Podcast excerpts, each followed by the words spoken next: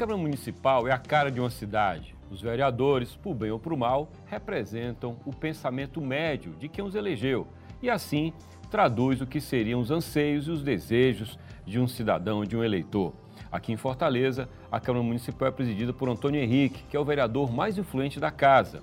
Naturalmente, uma personagem importante para que nós discutamos o perfil da Câmara, especialmente no ano de eleição como esse. O nosso convidado de hoje é o presidente da Câmara, porque o Anuário do Ceará 2020-2021 já está no ar.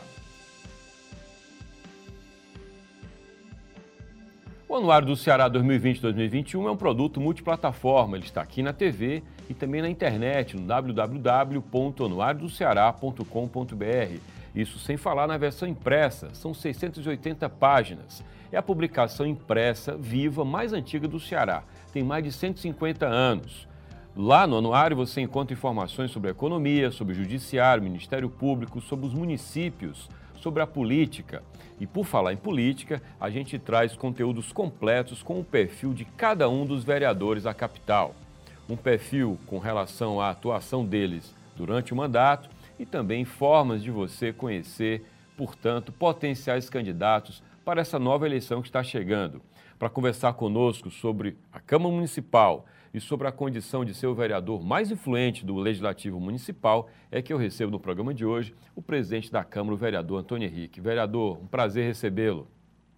Prazer é nosso, Josélio Leal. Estamos aqui à sua disposição para conversar um pouco sobre os trabalhos que a Câmara Municipal de Fortaleza vem realizando é, durante essa nossa gestão e compartilhar um pouco as nossas experiências e é, transmitir para os fortalezenses e a todos aqueles que acompanham é, essa nossa transmissão com, com transparência, que verdadeiramente é o nosso objetivo, é, trans, é, trabalhar em favor das pessoas da nossa cidade.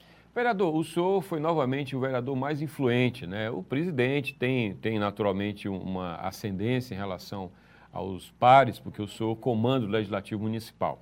Mas eu queria que o senhor me respondesse, primeiro, parabéns pela escolha, porque é uma escolha feita pelos colegas, não é uma, é uma eleição muito clara, né? Cada vereador aponta os três mais influentes sem poder votar em si próprio. Então, é realmente uma eleição válida com, esse, com essa representatividade. Eu queria que o senhor falasse para o nosso público o que faz o vereador ser influente no legislativo. A gente sabe que é possível ser presidente e não ser tão influente assim, porque não tem carisma, porque não tem a capacidade de diálogo necessária. Isso tudo é possível, mas o senhor foi o mais influente. O que é que faz um vereador é, é, ser influente? O que é que faz um, um, legislador, um parlamentar? Já fiz essa pergunta para o Sarto, Antônio Henrique, também aqui no programa.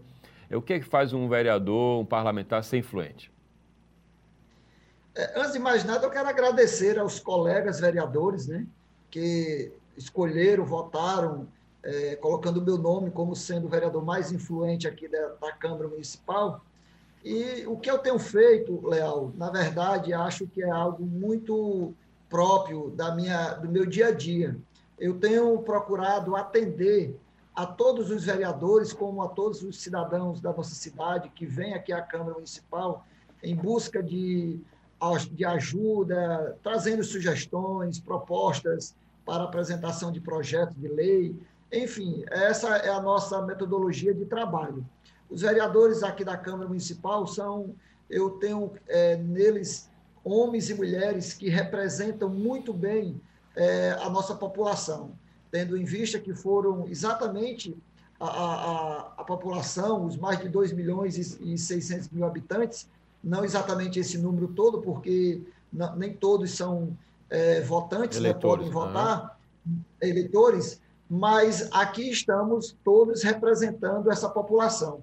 E eu, eu tenho acompanhado o trabalho de cada um dos colegas vereadores e, e procurado atender dentro do, do que é possível na, na, nossa gestão, como presidente dessa casa, é, pautar o, o, aquilo que está sendo apresentado pelos colegas vereadores. Então, eu acredito que é, ter sido escolhido como vereador mais influente é o fato da gente ter a capacidade de dialogar, de conversar, de ouvir as pessoas, né?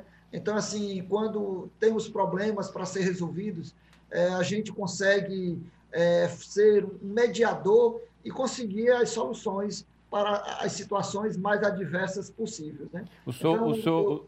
Eu... Não, pode concluir, por favor. Então, eu, eu, eu, acredito que essa tem sido a nossa, a, é, a nossa plataforma de trabalho, isso tem sido o nosso método de, de, de servir aqui na Câmara Municipal. O senhor falou uma palavra-chave aí, o papel de mediador, né? O presidente da Câmara, ele é um grande mediador, porque o senhor é presidente da, do, do, Poder Legislativo, o senhor não é presidente da, do, de uma bancada, né, do seu partido, o senhor tem que ter esse espírito é, de compreensão, de acolhimento, né? seja para o partido do qual o senhor faz parte, seja para o partido que seja ferrenho opositor ao prefeito, ou se é um aliado seu, como é o caso, seja o seu próprio partido. O que é que o senhor é, observa, presidente, nesse momento de tanta beligerância, especialmente no Palácio Planalto, o presidente Bolsonaro, apesar de ser um egresso do Legislativo Federal, é bem agressivo, né? E tem atitudes assim é, bastante exaltadas. Como é que o senhor, pela sua experiência de legislador e de presidente de poder, o senhor acompanha essa relação tão bélica que a gente percebe lá em Brasília da parte do Palácio Planalto? Olha, é, essa é uma experiência que todos nós estamos vendo, que eu acredito que ela não é salutar, ela não é benéfica para o povo. Até melhorou então, um pouquinho, assim, né? Melhorou um pouquinho com o Centrão. Melhorou, ele, ele é, entrou na política de maneira mais, mais direta, exatamente. né? Exatamente. Então, assim, é, não, não, querendo é, discutir as questões de Brasília, mas trazendo essa experiência para cá, para nível local, para a cidade de Fortaleza, nós, vereadores, nós temos procurado, mesmo sabendo, é, entendendo que os poderes são independentes, a Câmara Municipal tem o seu papel, a, a, a Prefeitura tem o, tem o papel dela como executivo, a gente precisa ter esse diálogo, nós precisamos ter é, essa harmonia entre os poderes. Então, o poder legislativo não pode andar em paralelo com o poder legisla é, executivo. E, em, cada um cumprindo com as suas missões, com o seu papel, mas eu acho que o, o diálogo ele deve acontecer em qualquer situação.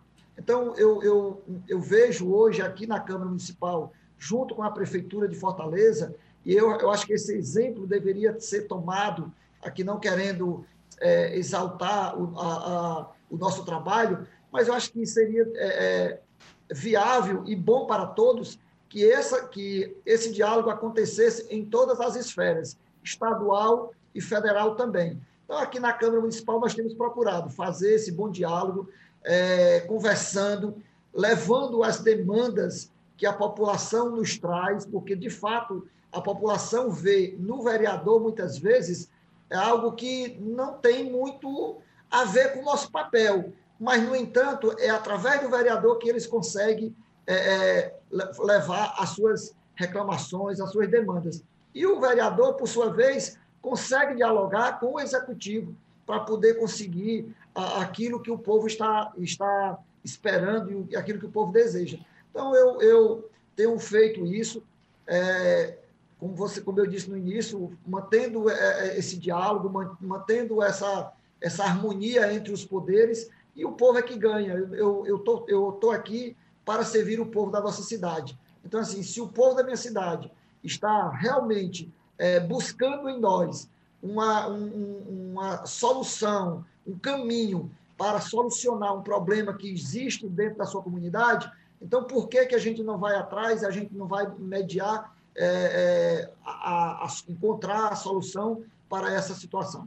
Presidente, como é que, como é que o senhor lida com o, o desafio, que é um desafio permanente, cotidiano, de manter essas boas relações com o executivo municipal, né? É, é da política, é legítimo, o senhor é um, um, uma, um, compõe o mesmo grupo, o senhor é aliado, e ao mesmo tempo o senhor tem que manter a personalidade do poder, o senhor não pode, o senhor não pode ceder ao risco, não é?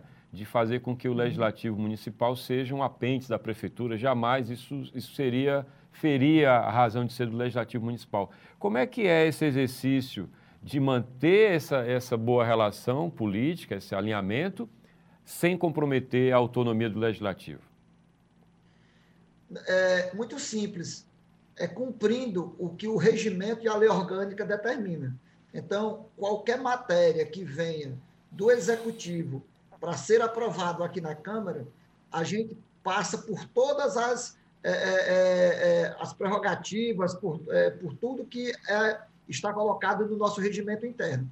Então, é, quando você pega uma matéria e consegue colocar ela na pauta, porque quem faz a pauta sou, é o presidente, e ela passa pelas comissões, se necessário for é, realizar audiências públicas, como aconteceu isso recentemente com o Código da Cidade.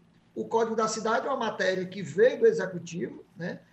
isso de interesse de todos né, da cidade, e a gente conseguiu dialogar através de audiências públicas, através das comissões, é, da comissão especial que foi montada aqui para é, é, discutir e, e, dar o parecer de, de, desse projeto.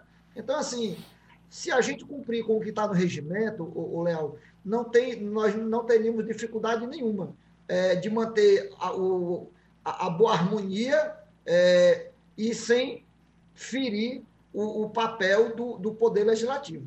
Então, assim, é, é cumprindo o que está no regimento, cumprindo o que está na lei orgânica. Presidente, como é que o, o, o vereador, né, estou falando no, no sentido é, mais amplo, como é que o vereador lida com ah, os canais que o Executivo Municipal cria para falar direto com o cidadão. Estou falando de processos automatizados, Fortaleza Online, né, uma série de canais diretos que são abertos, ouvidorias com o cidadão. De certa forma, isso gera algum desconforto no, no, no, no vereador, na medida em que é importante para ele se colocar como esse mediador, como essa ponte. Como é que vocês lidam com isso?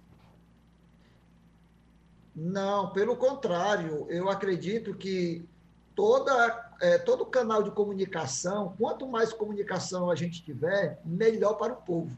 Então, o, o, o vereador ele pode ser esse canal, como de fato é, mas é importante que a população tenha várias opções para poder cobrar, para poder se comunicar com, com os poderes, né?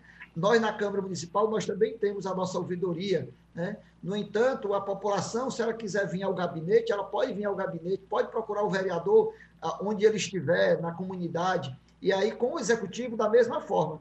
Eu acho que a, a, o, o, canal de comunicação que o, o, executivo tem, ele é muito importante para que a população chegue e, e, e, tenha uma conversa direta com aqueles que estão na responsabilidade de executar e de fazer. Se ele não estiver conseguindo, através dos canais de comunicação que o executivo disponibiliza, tem um vereador que pode fazer isso também. Então, eu acho que nenhum, é, nenhum canal de comunicação tira o, o, o, papel do outro. Eu acho que só soma, acrescenta, melhora, facilita a vida das pessoas. É, a, gente, a gente que conhece a cidade né, sabe que muita gente não conhece a cidade, acha que ela se resume ao Aldeota, Centro e Meireles, né? quando a gente sabe que Fortaleza é muito maior que isso, né, vereador? Muito, muito maior. E a Câmara ela representa essa cidade como um todo, né? Os lugares mais longínquos tem um vereador que atende aquela comunidade, que muitas vezes, como o senhor diz, é o canal para que ela tem alguém que olhe, que leve um reclamo, que faça essa ponte. Como é que é hoje, no mapa da cidade, é, presidente, como é que é hoje é, essa divisão? Como é que funciona hoje, não sei se eu posso usar a palavra reduto, mas como é que um vereador em Fortaleza hoje, tirando aqueles que são eleitos por corporações, que a gente sabe também que é outro segmento, né? ele, uhum. ele é eleito por uma corporação profissional e aí gera ali um, uma onda, enfim. Mas como é que é essa divisão hoje, vereador, especialmente num ano como esse de eleição?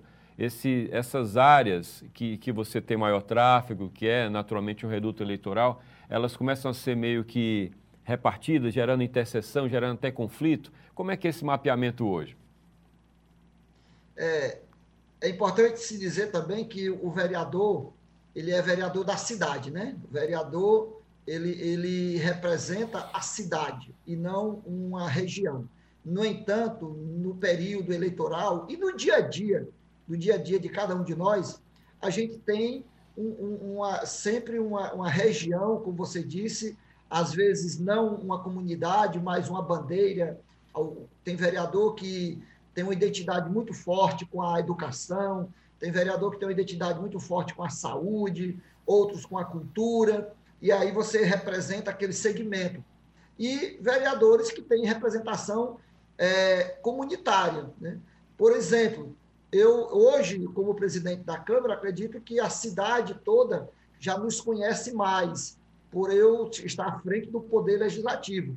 Então, falar do vereador Antônio Henrique, acredito que quem está é, antenado na política e no dia a dia da cidade e, e, com relação à Câmara Municipal, deverá saber quem é o Antônio Henrique, porque é, é o presidente da Câmara Municipal. No entanto, eu estou na, na vida pública desde o ano de 2008, né, quando eu fui eleito pela primeira vez. E eu tenho uma, uma região que eu tenho uma atuação muito forte. Regional 5, Parque Santa Rosa, Corro Esperança, ali aquela região que eu moro. É, eu gosto muito de destacar. Importante, o senhor, importante, o senhor mora no, no, no, bairro que o senhor tem a maior identificação. O seu caso é esse, então, né? Moro desde o ano que cheguei em Fortaleza, em 1983. O senhor veio de onde, vereador? Qual município? Eu sou do Rio Grande do, no... eu sou do Rio Grande do Norte. Cheguei ah, tá. aqui com 12 anos de idade. O senhor é Potiguar. Então, eu vim do Rio Grande do Norte, morava no Conjunto Esperança, mudei para o Parque São José, voltei para o Conjunto Esperança, tudo ali naquele entorno lá. Na época eu morava de aluguel, então quem mora de aluguel está sempre mudando de, um, de uma casa para outra. Sim. Então, hoje, vereador de Fortaleza, no terceiro mandato, continuo morando no mesmo endereço, na mesma casa. Então, assim, é, e, eu, e eu tenho um motivo para isso. O meu motivo de morar na mesma casa, porque, primeiro, eu acredito no desenvolvimento da minha cidade. Então, eu não, eu não sou um defensor de que a cidade ela tem a parte rica, a parte pobre, a parte do que deve ser bem beneficiada com melhores políticas públicas, e a outra não. Eu acredito que todos nós somos iguais. E por sermos iguais, eu trabalho para que, pode até demorar, não sei se vou conseguir, mas eu trabalho para que a minha região, e aí quando eu digo a minha, eu, é claro que eu não estou também sendo egoísta só para o bairro que eu moro. Aí eu olho para Messejana, eu olho para a Barra do Ceará, para o Pirambu, porque todos nós somos cidadãos daqui da nossa cidade. Então eu, eu é, continuo morando na comunidade, lutando por elas, por ela, e assim eu sei que muitos colegas vereadores fazem a mesma coisa, né? É, vereadores é, é, que é muito... moram em outros bairros tá. que trabalham por eles. É, a gente vê isso nos municípios, é muito comum que o prefeito não more no município, né? Que ele vá lá, dá o expediente durante alguns dias na semana e volte. E perde essa conexão com o dia a dia da cidade, né? Não é a cidade do dia a dia dele. E se tratando de vereador, tem casos em que o vereador realmente não mora na comunidade, né? Isso me parece que é, é, uma, é uma perda de, de, de, vínculo que talvez não seja bom para o mandato. Né? Importante o senhor dizer que mora na, na, comunidade, que o senhor tem mais identificação, que o senhor tem mais proximidade. Né? Isso deve ser um ativo importante né? eleitoral também. É, uma, uma, pergunta, presidente: qual é a, a, o aprendizado que o senhor apontaria maior desse período de pandemia para o Legislativo Municipal? O que é que vocês. O que é que o senhor diria? Pô, aprendemos muito é, especialmente o que e o que é que fica desse aprendizado doravante? Olha, eu acho que nós aprendemos muitas coisas, né? não só o, o, o legislativo, mas o, o cidadão é, é, do mundo, né? porque, na verdade, a pandemia é, ela, ela não, não veio só para a cidade de Fortaleza, estado de Ceará, nem para o Brasil, ela está no mundo todo. Então, eu acho que essa é uma grande lição que todos nós temos que tirar dessa pandemia. Uma das lições que eu tiro é a solidariedade. Acredito que nós despertamos muito para esse ato de, de, de generosidade, de, de nos solidarizar com as pessoas que estão precisando uns dos outros. E esse isolamento social que todos nós passamos, que ainda estamos no, na, na, na, na, transição é porque de fato ninguém ainda não foi liberado 100%, nós não temos ainda uma vacina, não temos um medicamento eficaz que possa é, tratar dessa, desse vírus do, do, do Covid-19.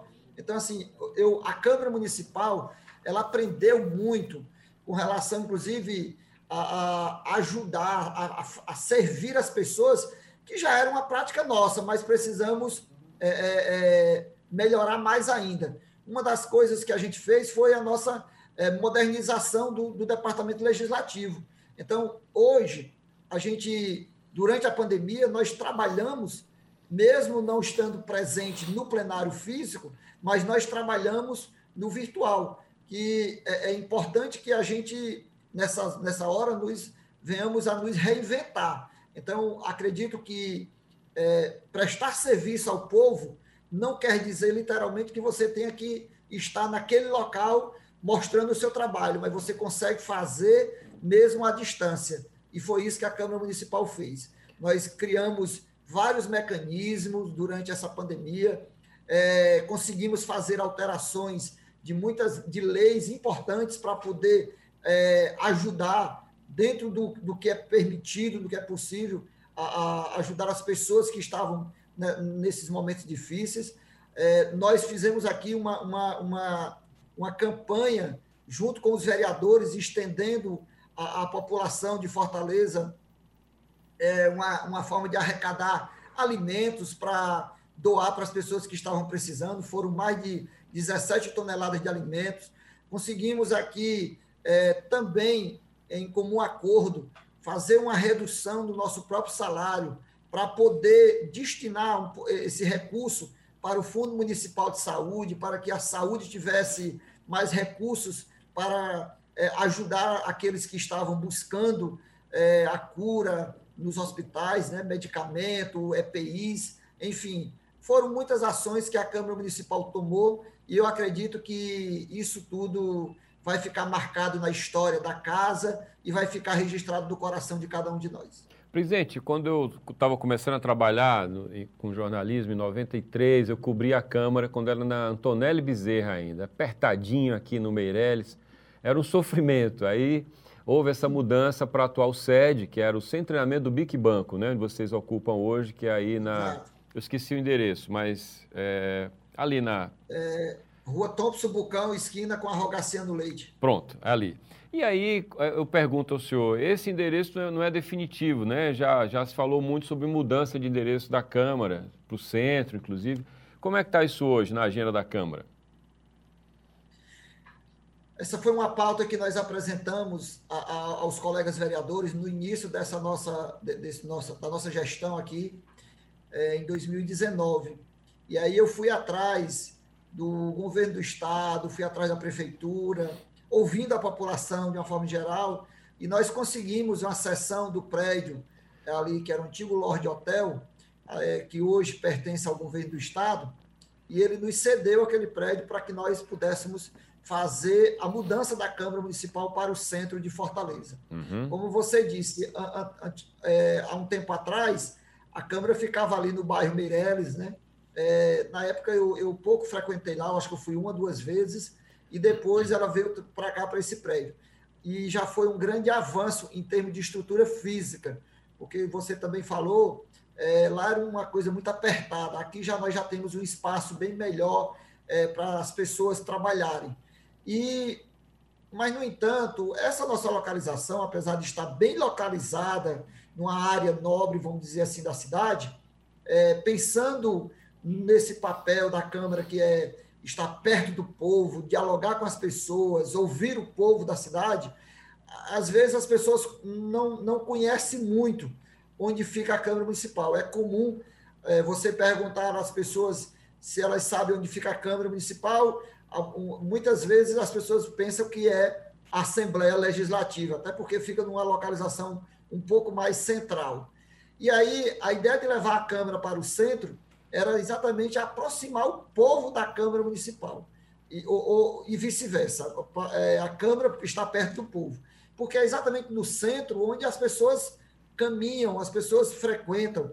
E ali nós temos uma estação do metrô, nós está é, tá sendo construído um mini terminal de frente ali o prédio. Enfim, é um local muito central, como o próprio nome já diz. E, infelizmente, os nossos planos é, e eu acho que não só, da, não só os meus, mas e o da Câmara como instituição, mas eu acho que de todos nós é, foram alterados com essa pandemia. Então, nós tivemos que parar um pouco sobre é, essa mudança e agora nós estamos já no mês de setembro, chegando daqui a quatro meses ao final dessa nossa gestão. Eu acredito que essa iniciativa deverá ser retomada pelos próximos presidentes que passar por aqui, porque é uma boa iniciativa aproximar a Câmara Municipal do povo da cidade e o centro é o melhor local. É, certamente, o centro da cidade, em qualquer lugar do mundo, é um lugar importante né, para ser visitado, para ter essa conexão com as pessoas. Eu, eu torço que isso aconteça. A estrutura lá do prédio. Léo, pois não? Inclusive, eu, eu, eu no, no, é, conversando com alguns arquitetos que estão é, preparando né, o, o projeto, Aí eu já, já estava visualizando ali, é, no roteiro turístico da cidade de Fortaleza, é, quando vier o, o, aqueles grupos, né, visitar a cidade, colocar dentro do roteiro turístico a Câmara Municipal, porque você vai estar do lado do Teatro José de Alencar, na Praça José de Alencar, que tem uma história aqui na nossa cidade, aqui a Câmara Municipal. Então, eu acho que é, deverá fazer parte do roteiro turístico da cidade. De repente, até, estou pensando alto aqui com o senhor, de repente, até agregando algum tipo de acervo histórico da cidade que possa ser agregado lá e aí comporia esse roteiro cultural, além do histórico, né, de, ser a Câmara. Foi uma ideia para gerar esse atrativo. No, né? no, no nosso projeto, é, a, a, o piso térreo do, do, do prédio será um, um, um local para fazer várias é, é, apresentações, inclusive serviços à comunidade. Então, assim, nós, nós pretendemos é, usar o, o térreo como local de, de, de, serviço ao povo. E aí, com certeza, apresentando aí esse acervo, é, é, é várias. É, tem muitas ideias, muitas tá. ideias importantes para nós. Tá. E a campanha? Nós estamos no ano de eleição, eleição municipal, eleição naturalmente para a Câmara também. Como é que tem, como é que é? Nós estamos no mês de setembro, né? Estamos aqui meados de setembro. Como é que é a experiência de fazer campanha plena pandemia, vereador? Como é que está sendo isso? Rapaz, esse é o nosso maior desafio, né? Na verdade, como eu disse, o ano de 2020 tem sido um ano desafiador em todos os aspectos. E aí, para não ficar de fora, a, a, eleição será uma delas, né? Um, um desses, é, um desses desafios. É, eu acredito que, é, como foi adiada as eleições de outubro para novembro, e aí, consequentemente, a campanha também foi adiada, porque se nós tivéssemos é, no, no, no, calendário normal, nós já estaríamos em campanha, né? Mês de agosto, se não me falha memória, já era campanha. Setembro, nós, nós já, esqueci que nós já estamos é, é, no mês de setembro. Então, o, nós já estávamos em campanha. É, eu acredito que essa campanha vai ser muito diferente. No entanto, nós não podemos perder a oportunidade de conversar com as pessoas. Talvez a gente vai ter que utilizar de ferramentas é, é, diferenciados, né? O, o, o, as próprias redes sociais, mas eu acho que mesmo assim é importante que a gente converse com o cidadão, converse com ele. Talvez, talvez não, é, é, não será permitido uma, uma grande aglomeração, mas você pode reunir grupos pequenos, conversar com aqueles grupos, é, levar suas propostas e fazer com que aquela proposta seja é, é, espalhada pela cidade. Então, eu acho que a campanha vai ser assim nós vamos utilizar as redes sociais e, ao mesmo tempo, também conversar com o povo é, para ouvir as sugestões da população, saber o que é que eles esperam dos seus representantes, aí não só daqueles que estão no poder, mas aqueles que estão aí colocando seus nomes para também representá-los. O senhor tem expectativa de, de renovação, de, de grande renovação na composição da Câmara? em termos de expectativa? Como é que vocês leem esse cenário? O que é que o senhor antevê para esse ano? Sempre tem a renovação, mas, no entanto, eu, eu hoje eu olho para, é, é, para esse colegiado que estamos aqui, somos 43, eu vejo em cada um desses representantes é, bons representantes e que, se fosse por vontade própria, deveriam continuar mas a gente respeita e, e precisamos fazer assim com a democracia de fazer as alterações. O que deve acontecer nas mudanças talvez seja a questão partidária. Então, assim, esse ano nós não temos o, o, as coligações. Então, é natural que o partido, é, quando forme sua chapa, não consiga eleger todo mundo. Eu vou dar um exemplo aqui do, do meu partido, do PDT. Hoje nós temos 16 vereadores. Né? Hoje nós somos 16 vereadores e temos uma chapa muito boa na disputa desse ano. Gente nova que deverá entrar. E nós acreditamos que poderemos fazer uma bancada entre 12, 13, 14 vereadores. Não, não, não vejo, é, pode até ser que aconteça, da gente voltar com 16 vereadores. Então, se nós não conseguirmos colocar 16 vereadores de novo na próxima legislatura, se botar 15 ou 14, então já é dois vereadores, é, no caso 14 para 16, dois que ficará fora. E poderá ficar até mais, porque não quer dizer que os 14 que vêm aqui, que sejam eleitos, seja, os, seja vereadores de mandato. Poderá entrar vereadores do PDT, mas que hoje não seja vereador. Então, acho que a mudança vai ter. Eu espero, eu, na nossa avaliação, talvez 40% é, de renovação. Não sei, a, a, é, tá. seria um cálculo que nós aqui, vereadores, é, conversando dos bastidores, é, fazemos esses cálculos. Presidente da Câmara Municipal de Fortaleza, vereador Antônio Henrique, escolhido pelos seus colegas o mais influente da casa. Muito obrigado pela sua participação, então, no nosso programa de hoje. Eu agradeço, é, Leal, dizer que estamos sempre aqui à disposição da imprensa, do cidadão comum, é, de outros poderes que queiram realmente conversar conosco, pensando numa cidade melhor para todos. Então, para nós é motivo de alegria poder estar aqui, conversar com você e com todos aqueles que estão nos acompanhando é, através dessa programação. Então, muito obrigado, estamos aqui às suas ordens. Muito obrigado. E obrigado a você pela audiência, você que acompanhou o nosso programa de hoje. E se você chegou atrasado, você vê na íntegra no nosso site, o. Lá nesse endereço, você também lê todos os conteúdos do anuário, todos os capítulos, todas as pesquisas e mais todos os dados atualizados sempre que eles houver. A gente atualiza os dados à medida que eles acontecem. Você também leu no ar na edição impressa, são 680 páginas, você encontra em bancas e livrarias. O programa de hoje do Anuário do Ceará 2020-2021 fica por aqui. Até o próximo. Tchau!